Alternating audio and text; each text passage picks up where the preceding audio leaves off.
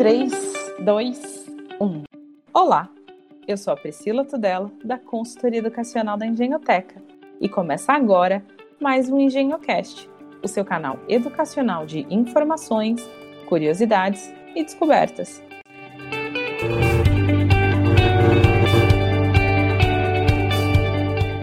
No episódio de hoje, vamos falar sobre letramento emocional. E para trazer luz sobre esse tema, a gente vai receber a Cristiane de Paula. Olá, pessoal, tudo bem? A gente vai falar com a Lúcia Nabão. Olá, bom dia, boa tarde, boa noite. e com a Rosane Schickman. Olá, pessoal. Todas elas são da Tecendo Diálogos e é um prazer receber vocês mais uma vez aqui no nosso canal. Para quem não sabe, as meninas já falaram aqui com a gente em outros dois episódios. Dá uma olhadinha lá na nossa lista e confere o conteúdo que é muito rico e conversa diretamente com o tema de hoje, tá bom, pessoal? Lúcia, para quem não te conhece, fala um pouquinho aqui da sua, da sua história, do seu currículo. Então, é, eu sou psicóloga, né? Sou psicóloga clínica, atendo adolescentes, adultos, né? Casais e também sou facilitadora de comunicação não violenta, uh, anfitrio diversos grupos de estudo e prática dessa abordagem. E, e, vamos seguindo com essas práticas. Também sou mediadora e a gente segue com essas práticas de abertura de diálogo. Legal. Rô, conta um pouquinho da sua história aqui para a gente também. Bom, eu a primeira formação é biologia, a segunda formação é em administração, mestrado em administração, mas fora isso, eu acabei me direcionando a minha carreira para tratar e lidar com as pessoas.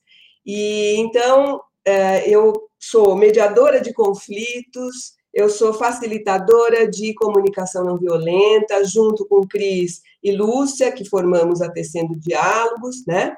E dentro da Tecendo Diálogos, então, nós temos vários grupos de estudo e prática, nós temos cursos, vários tipos de cursos, depois a gente vai falar um pouquinho mais sobre isso. E então, é, basicamente, essa é minha, é minha, é o meu perfil. Legal. Cris, deixei você por último porque temos um recado importante. Conta um pouquinho do seu currículo para gente. Legal, Pri.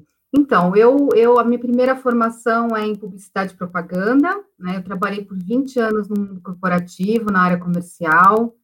É, depois, em 2016, eu dei uma virada na minha vida, né? Fiz uma formação em coaching, passei a estudar mediação de conflitos, comunicação não violenta. Desde então, eu venho trabalhando com esses temas. E em 2018, eu e a Lúcia, então, e a Rosane nos encontramos, formamos essa parceria da Tecino Diálogos. E essa semana, inclusive, nós estamos comemorando dois anos dessa parceria. Então, a gente está muito feliz muito também nesse momento que nós estamos aqui vivendo juntas, né? De tudo que a gente construiu. E, e essa semana também a gente está muito animada, porque a gente começa, a gente está divulgando o início de uma nova turma né, para o curso de Introdução à Comunicação Não Violenta, que começa dia 23 de setembro. Então, a gente quer aproveitar para convidar aqui quem tiver interesse a, a, participar desse curso com a gente, né? Esse curso, é, pessoal, ele é voltado para quem tem interesse nessa na cultura da colaboração, na construção do diálogo, né? A gente vai trazer elementos e conteúdos que são aplicáveis em relacionamentos íntimos, em famílias, escolas, né, organizações. E nosso curso é conceitual e prático também. Então, a gente, tudo que a gente traz, né, então, temas como, por exemplo, a não violência, a empatia, a autenticidade, tudo isso a gente pratica no curso para facilitar o aprendizado, tá bom? Então, quem tiver interesse em saber mais, pode entrar no nosso site, que é www.tecendodiálogos.com.br. E na aba de eventos, tem todos os nossos cursos lá, e inclusive esse, né, para quem quiser aí fazer as inscrições ou obter mais informações. Legal. E o Momento Blogueirinha me dá a licença, me dá licença de falar. E nas redes sociais é arroba tecendo diálogos mesmo, mesmo que a gente encontra vocês? Isso, nas redes sociais nós estamos então no Facebook, né, também com arroba Tecino Diálogos, e no Instagram também, né, com o mesmo nome, e no YouTube, para quem quiser também, nós temos vários, é, várias lives, vários conteúdos também, podem ser acessados por lá. Legal, obrigada, Cris, pelo, pelo aviso. Eu vou dar uma olhada aqui. Eu já estou aqui, ó, abrindo a internet já para procurar minha matrícula. Bom, o papo tá bom, mas eu, oh, Rô, eu queria fazer, começar com você, tudo bem? Tudo bem. O que é o letramento emocional e para que que ele serve? Bom, antes de começar a te falar o que é letramento emocional, eu queria fazer uma pergunta para todo mundo refletir, né? Quem já ouviu uma mãe falar para o seu filho, ainda criança, né? Quando se machuca, não chora, vai passar. Ou quem nunca falou, pensou, é feio ficar com raiva, é feio ter inveja, ter ciúmes. Ou então, será que eu vou ficar triste ou vou me deprimir, como minha amiga me falou? Se eu se eu ficar triste, eu vou me deprimir? Então, aí vem a questão, né? O que, que nós fazemos com os nossos sentimentos? Será que a gente só quer escondê-los, né? Nós julgamos nossos sentimentos, temos medo do que sentimos, nós desconfiamos dos nossos sentimentos, se eles estão certos ou eles estão errados, né? E mais ainda, nós ignoramos nossos sentimentos, nós queremos colocá-los embaixo do tapete, porque a gente não sabe direito lidar com eles, né? E, e tudo isso, né, todo esse julgamento, toda essa, essa forma de lidar com o sentimento, nos foi ensinado, como eu dei o exemplo aqui, né, dessas, desses julgamentos que a gente faz em relação aos sentimentos. E nós, desde pequenos, fomos educados assim e incorporamos isso. Em vez de perceber os nossos sentimentos e acolhê-los, né? Nós ficamos distantes deles em vez de acolher. Bom, aí quando nós percebemos que estamos sentindo algo e que nem sabemos direito o que é, a gente fica assustado. Porque, como eu já disse, né, nós não queremos olhar para eles porque nós queremos nos desfazer logo deles porque a gente não sabe lidar. Às vezes, nós não temos nem consciência do que está acontecendo dentro de nós. E nós aprendemos, nós não aprendemos a investigar, nos investigar internamente, nos dar um mergulho interno para nós teria sido muito útil desde pequenos se a gente tivesse tido a, a, oportunidade de fazer isso. Da mesma forma como nós fomos alfabetizados e aprendemos a ler, escrever, construir pensamentos, nós aprendemos a dar sentido às coisas e aos fatos pelos pensamentos, por meio da alfabetização.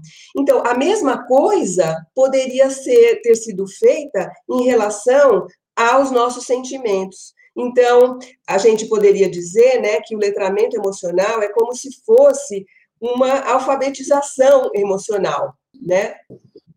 Bom, mas no final das contas, né, o que, que é, então, esse letramento emocional? É um processo de identificação e reconhecimento dos nossos sentimentos e emoções. É uma investigação da nossa função da dimensão emocional, para que nós possamos incorporar esses recursos, né? E a partir disso conseguirmos fazer o gerenciamento emocional, o gerenciamento das emoções e da sua expressão. Então, se a gente consegue fazer o gerenciamento, que seria saber lidar com esses sentimentos, olhar para eles, ver o que eles estão dizendo, quais necessidades eles estão sinalizando. Dessa forma, a gente poderia, isso buscar, é, é, isso ajudaria a gente a buscar o atendimento daquilo que nós estamos precisando num determinado momento. Então, isto é o gerenciamento emocional. E a partir do letramento emocional, nós conseguiremos fazer, então, o gerenciamento emocional. E todo esse aprendizado, ele tem um reflexo na nossa vida interior, nas nossas interações também com outros, com os outros, né? E também na prontidão para outros aprendizados cognitivos, ou então a habilidade de transformar as nossas experiências vivenciadas em recursos internos para serem usados nas nossas vidas. Nós consideramos que os sentimentos e as emoções são o centro da nossa vida interior. São os aspectos centrais que vão dar significado ao que somos e fazemos. Eles nos dão direção, proteção, sentido, significado e construção de vínculos. Então, sendo assim, o letramento emocional nos ajuda a entrar em contato com nossos sentimentos e emoções nos conectarmos com eles e com o que eles estão querendo nos dizer. Em resumo, o letramento emocional é isso. É isso, Cris. É isso, Pri. Nossa, Cris, eu preciso de uma ajuda então, porque depois disso tudo que a Rô falou, só me surgiram mais dúvidas. Qual a função de cada emoção ou sentimento? Ah, eu sou muito encantada por esse tema, viu? Eu gosto muito, eu investigo bastante, gosto de estudar e porque a gente aprende bastante, né? Com, com cada emoção, seu significado. Então, para trazer um pouco mais de clareza para essa nossa conversa, eu quero citar aqui é, cinco emoções primárias, que são aquelas, aquelas emoções que são as protagonistas do filme Divertidamente. Adoro. Aliás, eu recomendo muito, né? Que para quem ainda não assistiu esse filme, vale a pena. É, ele é muito bonitinho, muito lindo e traz, assim, acho que umas explicações bem bacanas. Então, assim, é, eu vou falar aqui sobre a tristeza, o medo, a raiva, o nojo, né, ou aversão e a alegria, tá? Então, vou começar pelo, pela tristeza, falar um pouquinho sobre a função dessa emoção que é nos colocar em contato com a nossa vulnerabilidade, né, com a nossa humanidade. Então, a tristeza, ela está muito relacionada a diversos tipos de perdas, né, e ela nos ajuda a entrar em contato com, com o nosso pensamento mais reflexivo, é um recolhimento, nos possibilita também a conservação da nossa energia, e, e a possibilidade da gente reconstruir os nossos recursos. Então, quando a gente tem mais clareza sobre essa emoção, a gente pode, em situações, por exemplo, como o exemplo que a Rô falou, né? De você, você ver um filho que está triste é, porque perdeu um animalzinho de estimação. Veja você chegar e falar assim, ah, é, minimizar essa tristeza, e falar, ah, deixa para lá, não fica assim, isso vai passar, ou já ir lá e tentar comprar um outro animalzinho de estimação, né? Sem uhum. possibilitar que essa criança possa colher essa tristeza, validar esse sentimento, né? Permitir que ela tenha tempo para elaborar essa perda. Quando a gente tem mais clareza sobre isso, a gente pode olhar para essa emoção de um jeito construtivo, né? E apoiar que ela seja mesmo, ela tenha a possibilidade de ser manifestada, né? E existem algumas variações da tristeza. Então, é, chateado, posso estar cansado, me sentir sozinho, perdido, magoado, depressivo. Então, todas essas são variações é, desse sentimento, dessa emoção, tá? E aí, vou falar um pouquinho agora sobre a raiva, né, que é um, uma das emoções mais intensas, eu acho, né? E a função da raiva é nos indicar que algo precisa mudar, ou então que está acontecendo na situação a quebra de coerência com os nossos próprios valores, né? Então, geralmente, a raiva ela vem acompanhada de outros sentimentos. Pode ter tristeza, né, é, sendo é, por baixo dessa raiva, medo, é, e muitas vezes também vem com a raiva o desejo de querer ferir, né, ou se vingar da outra pessoa.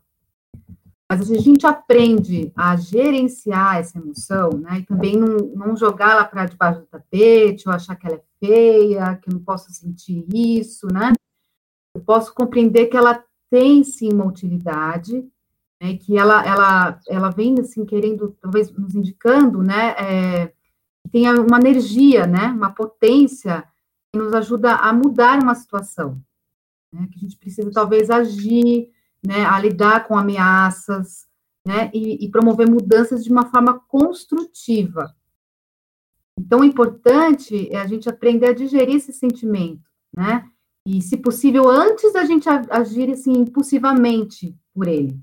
Lembrar que a gente pode legitimar essa raiva, mas a gente não precisa destruir a outra pessoa. Então, tem algumas variações da raiva, por exemplo, que é posso estar aborrecida, frustrada, indignada, né, irritada, nervosa ou até furiosa, né, uma intensidade maior aí, tá? E aí vamos falar um pouquinho sobre o medo. A função do medo é a preservação da vida. Então, como toda emoção primária, geralmente ela se manifesta de forma muito rápida, né? A gente não dá tempo de raciocinar sobre essa, essa emoção. Então, se a gente estiver diante de uma ameaça de assalto, por exemplo, provavelmente a gente vai sentir medo, né? E nós não vamos parar para pensar o que fazer diante dessa situação, né? A gente vai automaticamente fugir, ou a gente vai lutar, ou a gente vai paralisar. Mas o corpo vai se mover de alguma forma, né? Então, essa, e essa emoção, ela indica algum perigo de dano físico, né? E, e, as variações podem ser qualquer coisa que aprendemos que pode nos fazer mal. Então, ameaças, por exemplo, podem ser tanto físicas quanto psicológicas. Eu posso ter medo também de críticas, posso ter medo de falar em público, posso ter medo de não ser amada. Então, isso são conceitos mais profundos, né, que a psicologia aí pode nos ajudar a aprofundar. Esse é o tema mais específico da Lúcia, né? Mas a gente está trazendo aqui alguns exemplos, né, sobre essa questão do medo. E as variações do medo é, tem a surpresa, cautela, posso ficar indecisa, constrangida, envergonhada, né? Posso me paralisar também ou entrar em pânico, tá? São todas essas. É uma riqueza, né? As emoções elas são muito ricas, elas trazem muita informação. E aí tem a, a emoção do nojo ou aversão. E a função da aversão é nos afastar do que é repulsivo. Então, por exemplo, um gosto, ou a ideia de um gosto, né? É, tipo brócolis para criança, é isso? É, né? Só de pensar, às vezes, sabe, naquela, naquele alimento, você já, hum, já tem aquela repulsa, assim, né? É, os verdinhos, né, que as crianças não gostam, né, que vão afastando da comida, né? As cebolas, né? O cheiro, então uma visão também desagradável pode me criar um, uma aversão, né? Tocar algo que para mim pode ser esquisito, um som. E também tem a questão da aversão social, por exemplo, que pode nos afastar daquilo que consideramos censurável. Né? Mas ela pode ser uma emoção perigosa se de alguma forma a gente humanizar essa outra pessoa, por a gente acharmos essas outras pessoas repugnantes. Então, cabe sempre a gente fazer essa reflexão das nossas emoções, né? A gente aprender a gerenciá-las, né? Então, as variações da, do nojo da aversão a repulsa, a retração, o asco, né? E por aí vai. E, por último, falar da alegria. É interessante porque a, a, no filme, né?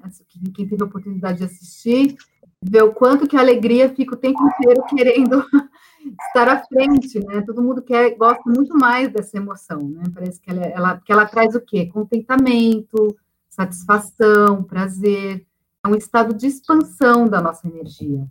Né? Então, o que, que ela está indicando? Indicando para a gente assim, nossa, siga em frente, né? isso está funcionando, eu quero mais disso. Né? Então, é, é, por isso que é uma das sensações, umas emoções assim que a gente gosta mais de experimentar, né? E tem as variações da, da alegria, que é o alívio, a tranquilidade, a leveza, o entusiasmo, e por aí vai.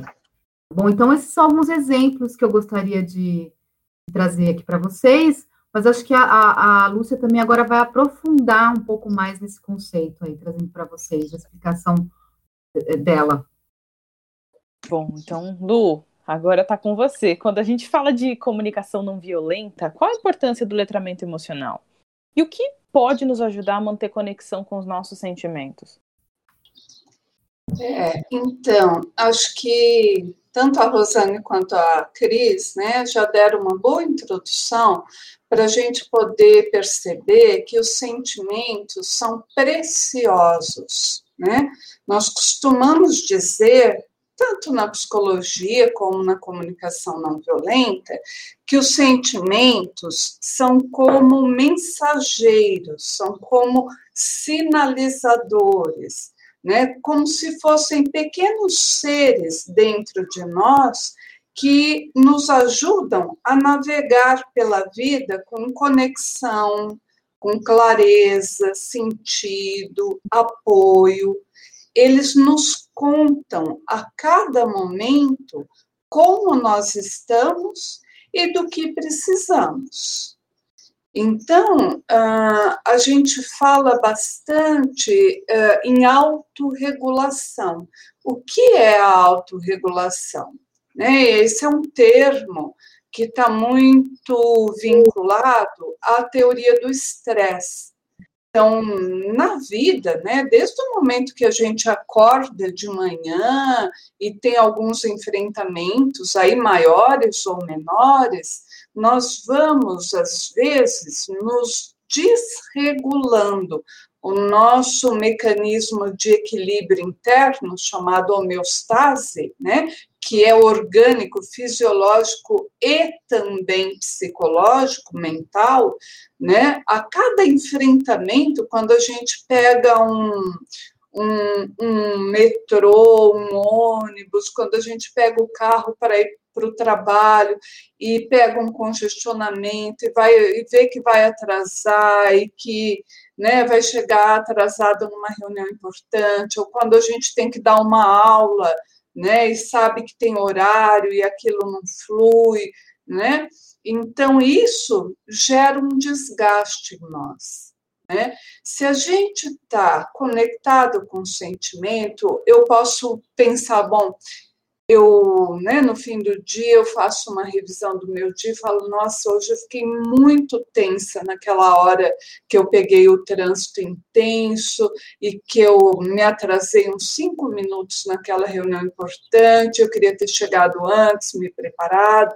Então, por conta desse estado de tensão, de, de ansiedade que eu vivi, Agora eu vou tomar um banho bem longo, eu vou relaxar, eu vou dar uma descansada, fazer algumas respirações que eu aprendi lá na minha aula de yoga, fazer minha meditação, ou colocar uma música gostosa, e aí eu volto para o meu equilíbrio, para minha homeostase. Isso é o processo que a gente chama de autorregulação.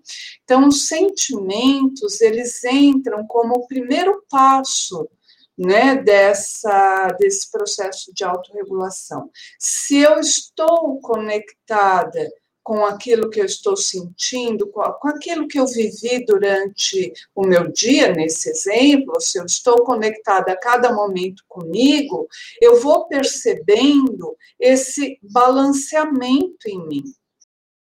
Né? E vou poder me, uh, me ajudar, me apoiar na minha autorregulação. Então, a gente fala que o estresse não é o problema, o problema é ficar no estresse e não ter autorregulação. Então, essa é uma das muitas funções dos sentimentos, né? A gente poder fazer a nossa autorregulação. Isso ocorre individualmente, né? Isso ocorre nas relações. Será que eu estou tendo uma relação ah, num vamos pensar num ambiente de escola, né, com os meus colegas, né, professores, será que está muito tenso? Será que a gente está produzindo muito distanciamento? O que está acontecendo aqui? O meu sentimento vai me informar. E aí eu vou poder né, pensar no que, que me apoiaria e até né, agir de alguma forma. Então, a autorregulação que eu estou trazendo, ela funciona no nível né, individual, pessoal, no interpessoal e até no sistêmico. Né? Nesse momento em que a gente vive uma pandemia no mundo inteiro, tem muita tensão produzida. Quando a gente escuta todos os dias, olha, morreram né, 800 pessoas, mil pessoas, isso não é pouco para o nosso psiquismo.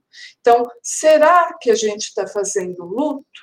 Será que a gente está podendo fazer um processo de acolhimento das nossas perdas?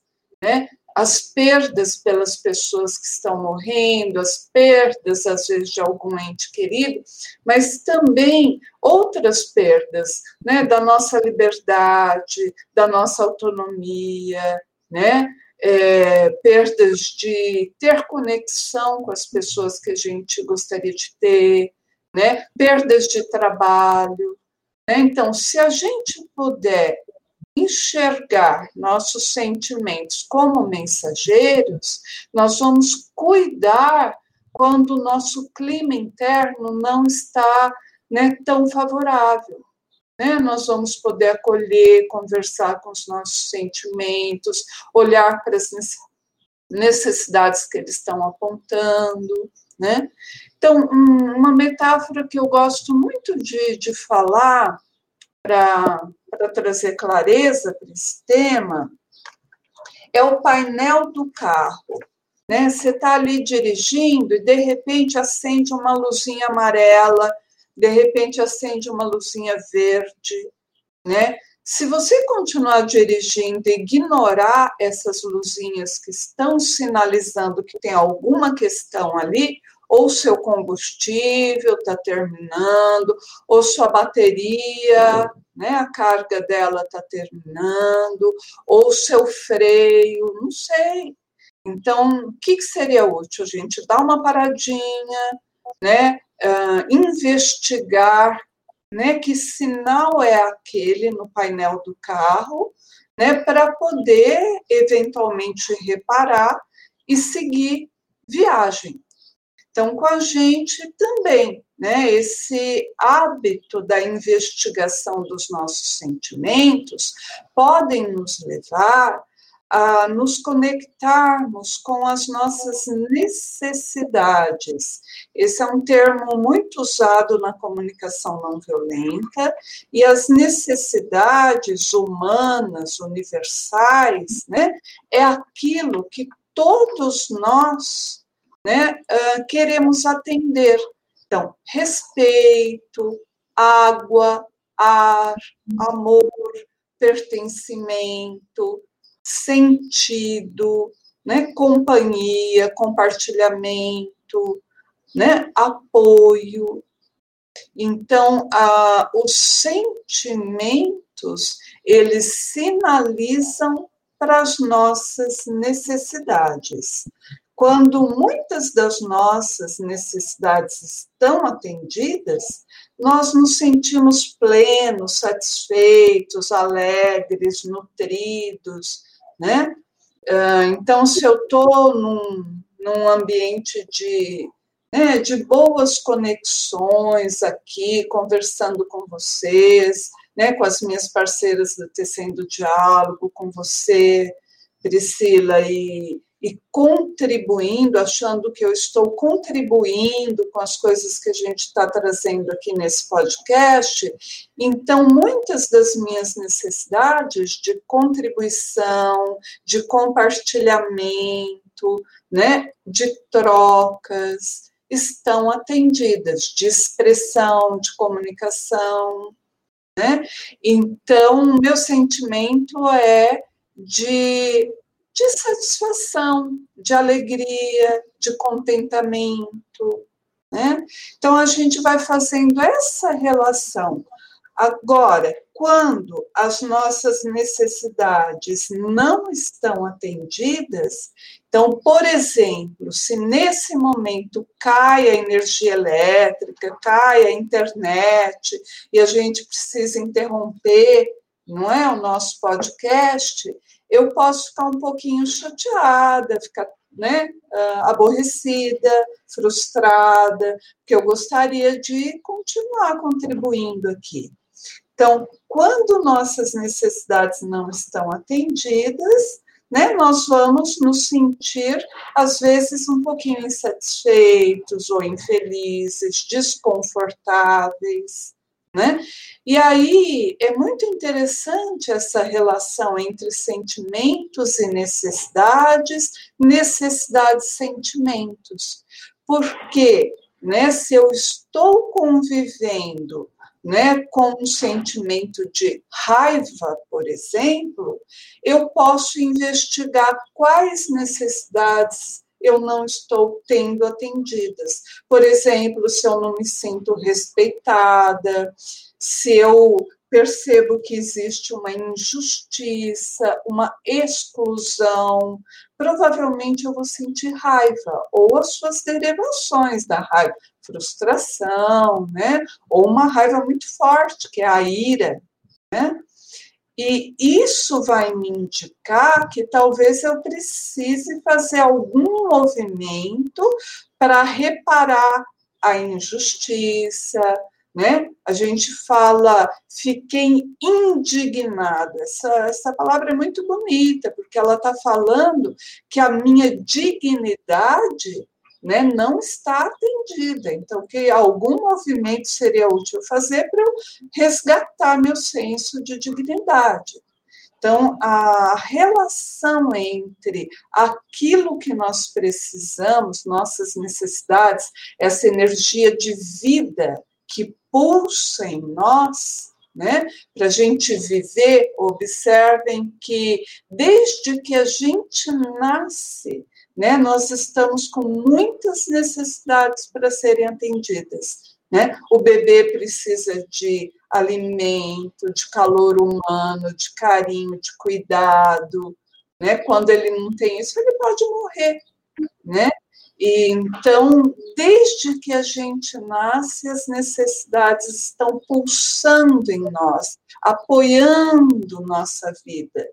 E os sentimentos são os sinalizadores das nossas necessidades, né?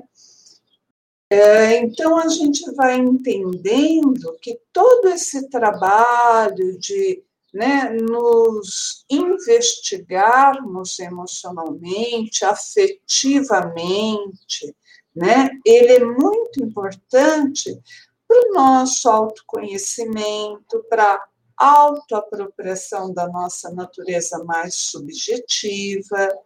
É muito importante que a gente aprenda a normalizar esse mundo interno. Eu costumo dizer com muita ênfase que não existem sentimentos negativos. Né? Se a gente conseguisse desconstruir esse conceito, né, seria muito útil para essa investigação. Por quê? Né, eu fico pensando assim, olha, veja se faz sentido para vocês, né? Se eu chamo meus sentimentos ou alguns deles de negativos ou destrutivos, será que eu vou querer acolhê-los? Será que eu vou querer conviver com eles?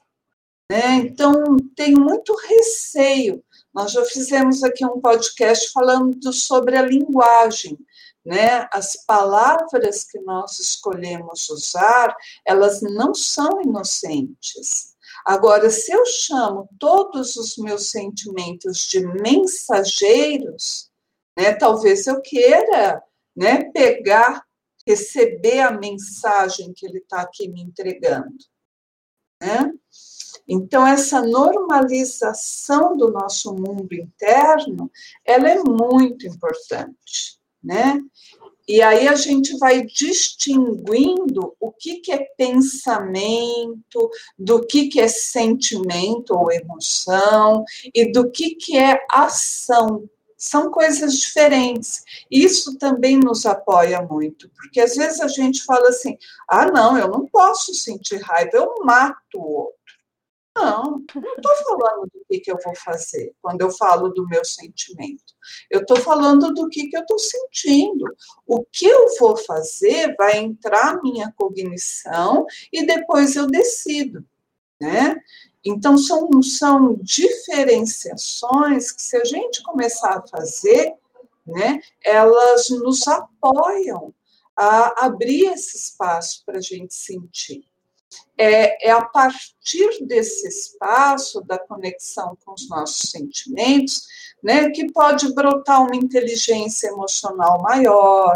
Eu não fico com medo de estar com o outro quando ele está na dor dele. Né? Eu posso estar com é uma das definições mais bonitas de empatia, né? Acompanhar o outro, né? Na dor ou na experiência, pode ser na alegria também, né? Então, uh, estar em contato com os nossos sentimentos, né, nos traz né, empoderamento né, nos fortalece. É muito interessante, porque esse é o terreno da nossa vulnerabilidade. E, por outro lado, a gente vai enxergando que essa vulnerabilidade em nós, né, ela é tão humana que ela nos fortalece quando a gente integra ela em nós. Né? E só para ir terminando, falei bastante aqui, né? é, o que, que eu gosto de pensar para ter como um apoio para esse trabalho interno com né, os nossos sentimentos e emoções, com esse nosso letramento emocional. Eu gosto de pensar na calma interior, né? A calma como um sistema equilibrado, balanceado da mente, né? Quando a gente está muito acelerado, quando a gente está sem foco, né? É, é onde a gente faz escolhas que às vezes depois a gente se arrepende. Então a gente grita com o aluno, né, briga com o colega de trabalho, ofende né, a pessoa, emite um julgamento condenatório, né, desrespeita. Agora, a calma seria algo que, se a gente puder né, cultivar, né, eu acho que a mente é como um, um, um jardim, né? Eu escolho o que, que eu vou cultivar no meu jardim. E a calma, para mim, é o terreno onde eu posso reduzir a velocidade e me conectar com o que eu sou.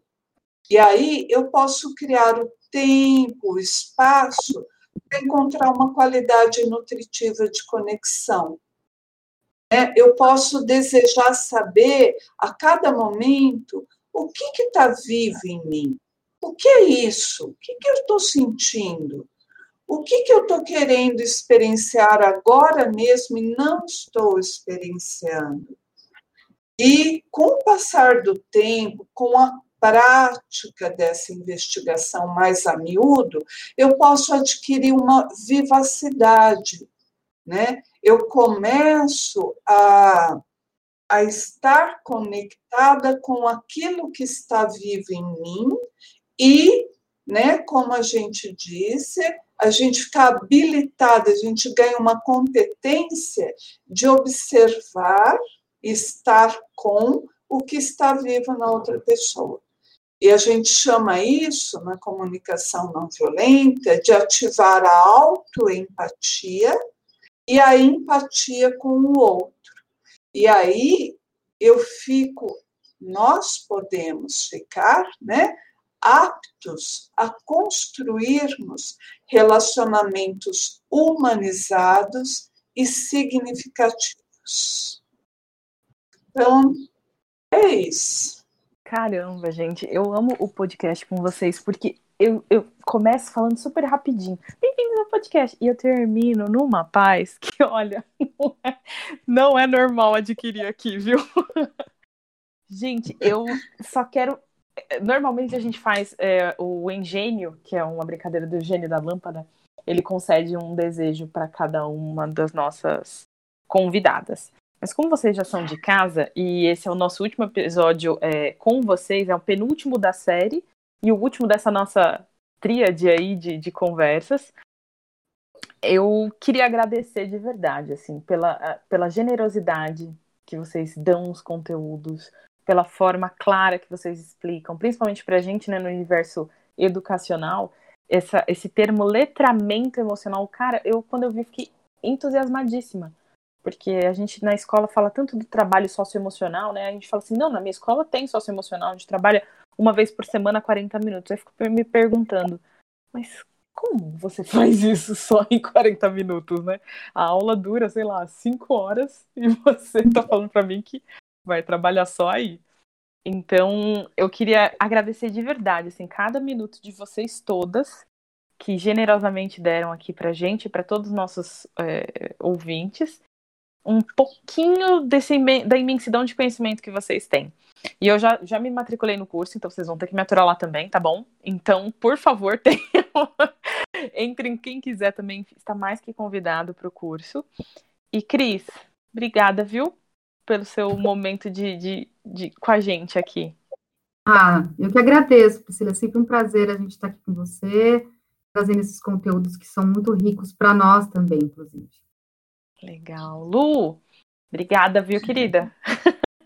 Foi um prazer. Nossa, a gente adora compartilhar a cultura do diálogo, né? A abertura do diálogo, escuta, empatia, né?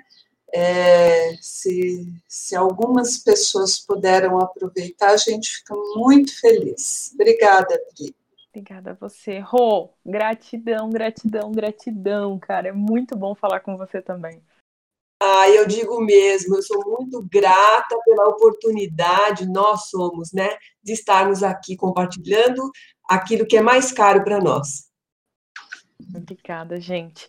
Bom, esse podcast termina aqui, né, da nossa, da nossa conversa com as meninas, e nós estamos caminhando já para o final dessa temporada. Então fique ligado que o último episódio sai na próxima semana, e eu espero que vocês tenham gostado. Gostou do tema? corre lá na nossa lista que nós temos mais outros dois episódios com as meninas e mais 16 episódios diferentes para você curtir e compartilhar com quem você quiser, tá bom? Fique ligadinho até o próximo episódio. Um beijo, tchau, tchau.